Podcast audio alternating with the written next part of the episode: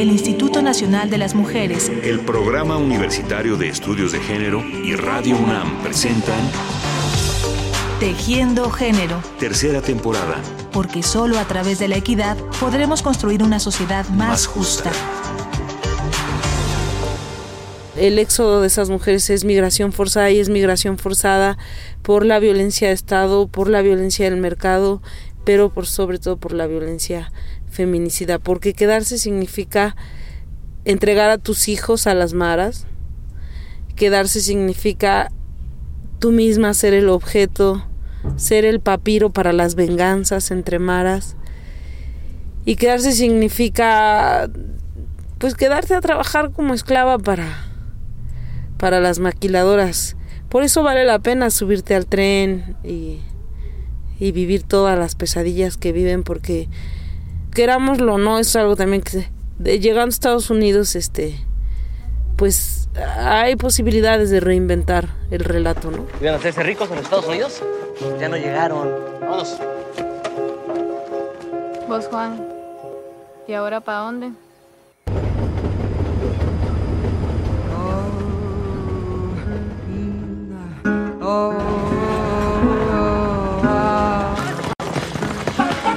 Cada uno de ustedes me va a dar el número de una persona de Estados Unidos. Si cooperan, salen vivos.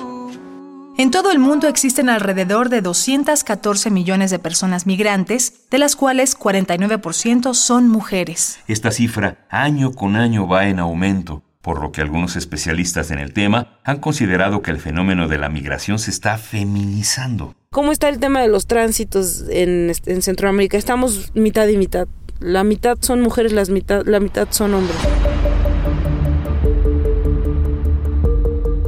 Van quedando atrás aquellos tiempos en México y Centroamérica en los que los hombres migraban y las mujeres se quedaban solas. Mujeres centroamericanas migrantes, mujeres expulsadas por la violencia, mujeres en su paso por México, esos son los temas que hoy hilaremos y deshilaremos a través del trabajo y las reflexiones de la doctora en sociología Amarela Varela Huerta, de la Universidad de la Ciudad de México, quien además es licenciada en periodismo y miembro del Sistema Nacional de Investigadores. Amarela se ha dedicado a lo largo de varios años al estudio de la migración, los movimientos sociales, la interculturalidad y la comunicación, y ha acompañado a las madres que buscan a las migrantes desaparecidas en tierras mexicanas y ha conocido, desde la voz de ellas, las historias de sus hijas. ¿Por qué miles de mujeres centroamericanas deciden año con año dejar su hogar de origen y buscar el llamado sueño americano? ¿Cuáles son los desafíos a los que se enfrentan en el camino? ¿Y qué papel juega México en ese proceso migratorio como país destino y de tránsito? Lo que le está haciendo el capitalismo, el machismo y nuestros, nuestras clases políticas a las poblaciones es inenarrable.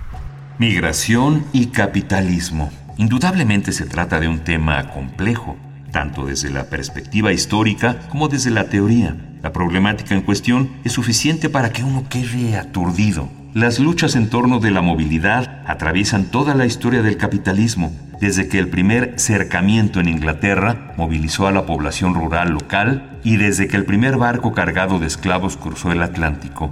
Incluso podría decirse que la fricción entre una política de migración y una política de control constituye el núcleo de la historia del capitalismo. Sandro Metzadra, fragmento del libro Desafiando Fronteras.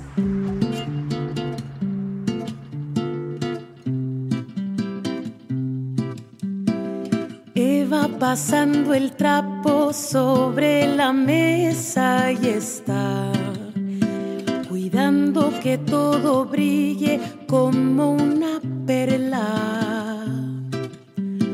Cuando llegue la patrona, que no se vuelva a quejar, no sea cosa que la acuse de ilegal. Hay tres motivos por los que se van los centroamericanos de Centroamérica y se atreven a subirse a la bestia, a ser violadas un mínimo de tres veces en el trayecto. Se atreven por, por la violencia neoliberal de las maquilas, porque después de que se perdieron las luchas de liberación nacional, la venganza del capital fue tratados de libre comercio, acumulación por despojo, nada que el auditorio mexicano no puede entender, ¿no? Entonces se van por pobreza.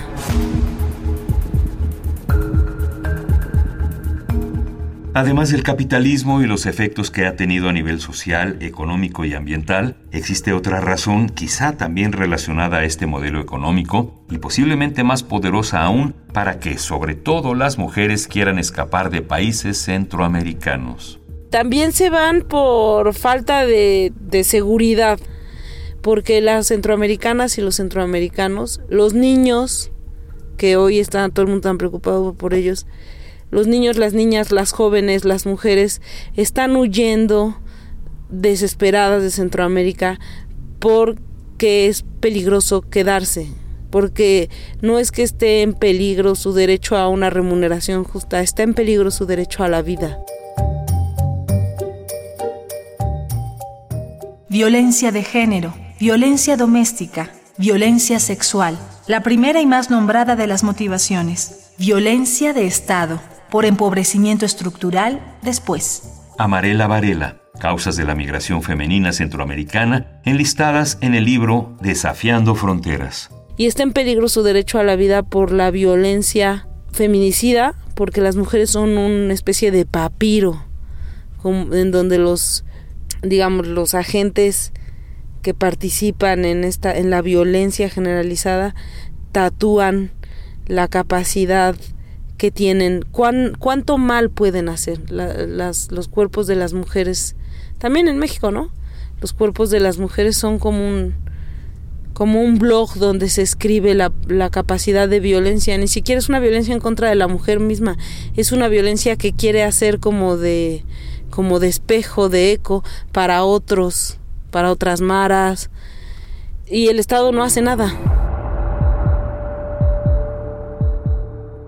Se fueron pues casi todos y todas huyendo de los golpes del marido, de la violación del padre, hermano o vecino, de la pobreza, del endeudamiento por proyectos para el desarrollo, y comenzaron camino con coyotas que de niñas fueron sus vecinas. Estas líneas fueron tomadas también del libro Desafiando Fronteras.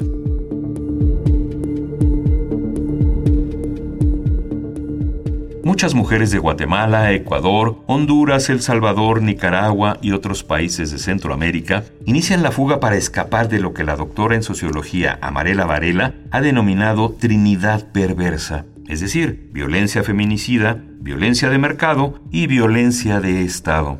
Pero al transitar por México se encuentran con más perversidad, discriminación, abusos de todo tipo, racismo, señalamientos y por supuesto más violencia quién las viola, quién las explota, quién las esclaviza, quién las tortura, quién las secuestra, quién les cobra 300 pesos una noche para que sus nenes puedan dormir e ir al baño, quién les cobra 70 pesos un litro de leche para sus bebés, las y los mexicanos.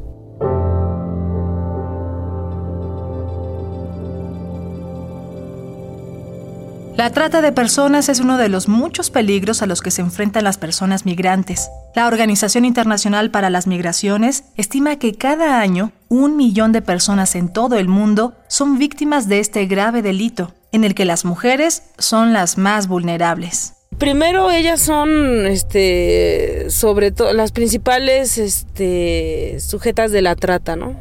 La trata de personas es sobre todo para fines de explotación sexual y las niñas, los niños y las mujeres eh, son las principales víctimas del tráfico y la trata, también por el tema del tráfico de órganos, ¿no? Entonces, eh, en el mismo trayecto que hacen los hombres, pues se las roban más a ellas, digamos, ¿no?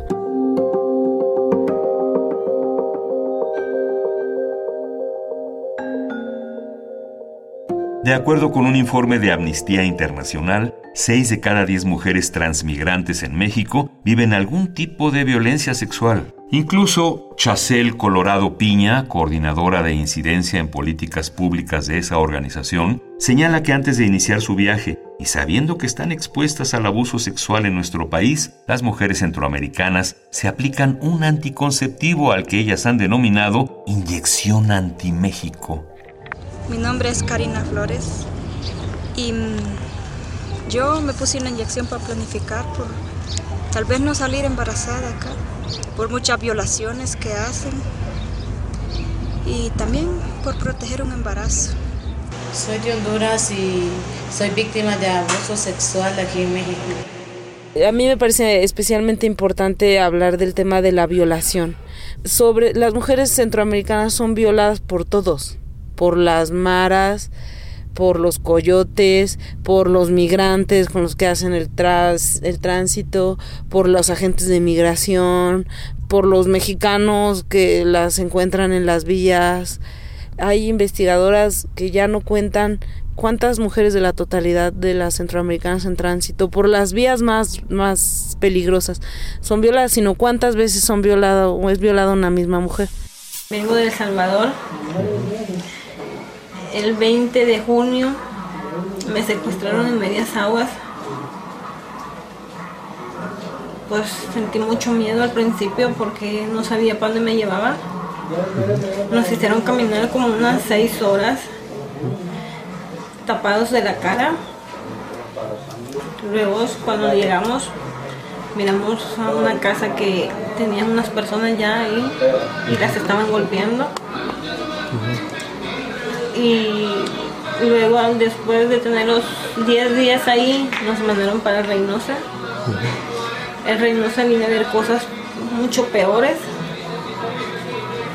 No les dan comida a las personas, los golpean a diario, hablándole a su familia, que si no les mandan 3.500 dólares van a matar a su familia y esas personas así son capaces de hacerlo, porque yo miré mucho podría ser una síntesis de, de todo lo que las mujeres sufren, violaciones, secuestros, las hacen muchas veces participar, las atrapan los cárteles y las hacen participar de labores necropolíticas, o sea, de labores así. Las mujeres centroamericanas, digamos, en esta idea de no ver a las migrantes desde una perspectiva miserabilista, ¿eh? porque quien se entrevió a la, a la fuga, al éxodo, es alguien que, que tiene mucha fuerza y no está arrugada. Entonces, si violan mucho por las vías, pues ya no se van por las vías, se van por autobuses. También creo que hay que desetnificar la mirada. ¿Cuál es la diferencia entre una mujer de Tenosique y una mujer de Guatemala? el carnet de identidad, porque son el mismo pueblo. Entonces, ¿a qué se enfrentan las mujeres centroamericanas cuando transitas, transitan por México? A la misma violencia estructural a la que estamos expuestas las mujeres mexicanas. Pero además, eh, están hipervulnerabilizadas por el tema de su no identidad legal, porque el Estado mexicano, eh, acatando esta externalización de fronteras, ha criminalizado la migración.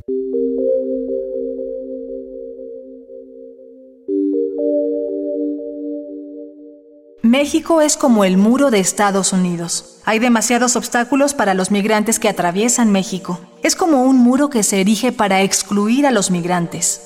Testimonio de Nancy, directora de un albergue para migrantes en Oaxaca, que se puede leer en el libro Desafiando Fronteras. Yo creo que lo que sería importante decir es quién permite todas las violencias contra las centroamericanas. Las permite el racismo institucional, que la traducción de eso son las leyes y tratados que supeditan los derechos humanos de, de las personas al margen de su nacionalidad, la supeditan a los criterios de seguridad nacional y nos hacen hacer leyes de migración, refugio, tránsito, trata, que no ponderan los derechos de las y los migrantes y que no reconocen que el tránsito está originado por una migración forzada, por diferentes tipos de violencias. Tierra de luz, del que andará ausente, oigo tu voz, que el acordeón avisa a tu mamá que aunque esté muy lejos, en este rinconcito yo la he de recordar. Muchos investigadores de la migración centroamericana estamos invitando a la sociedad, cada familia tiene a alguien en Estados Unidos. Y estamos invitando a la sociedad mexicana a que piense la migración centroamericana como una migración forzada.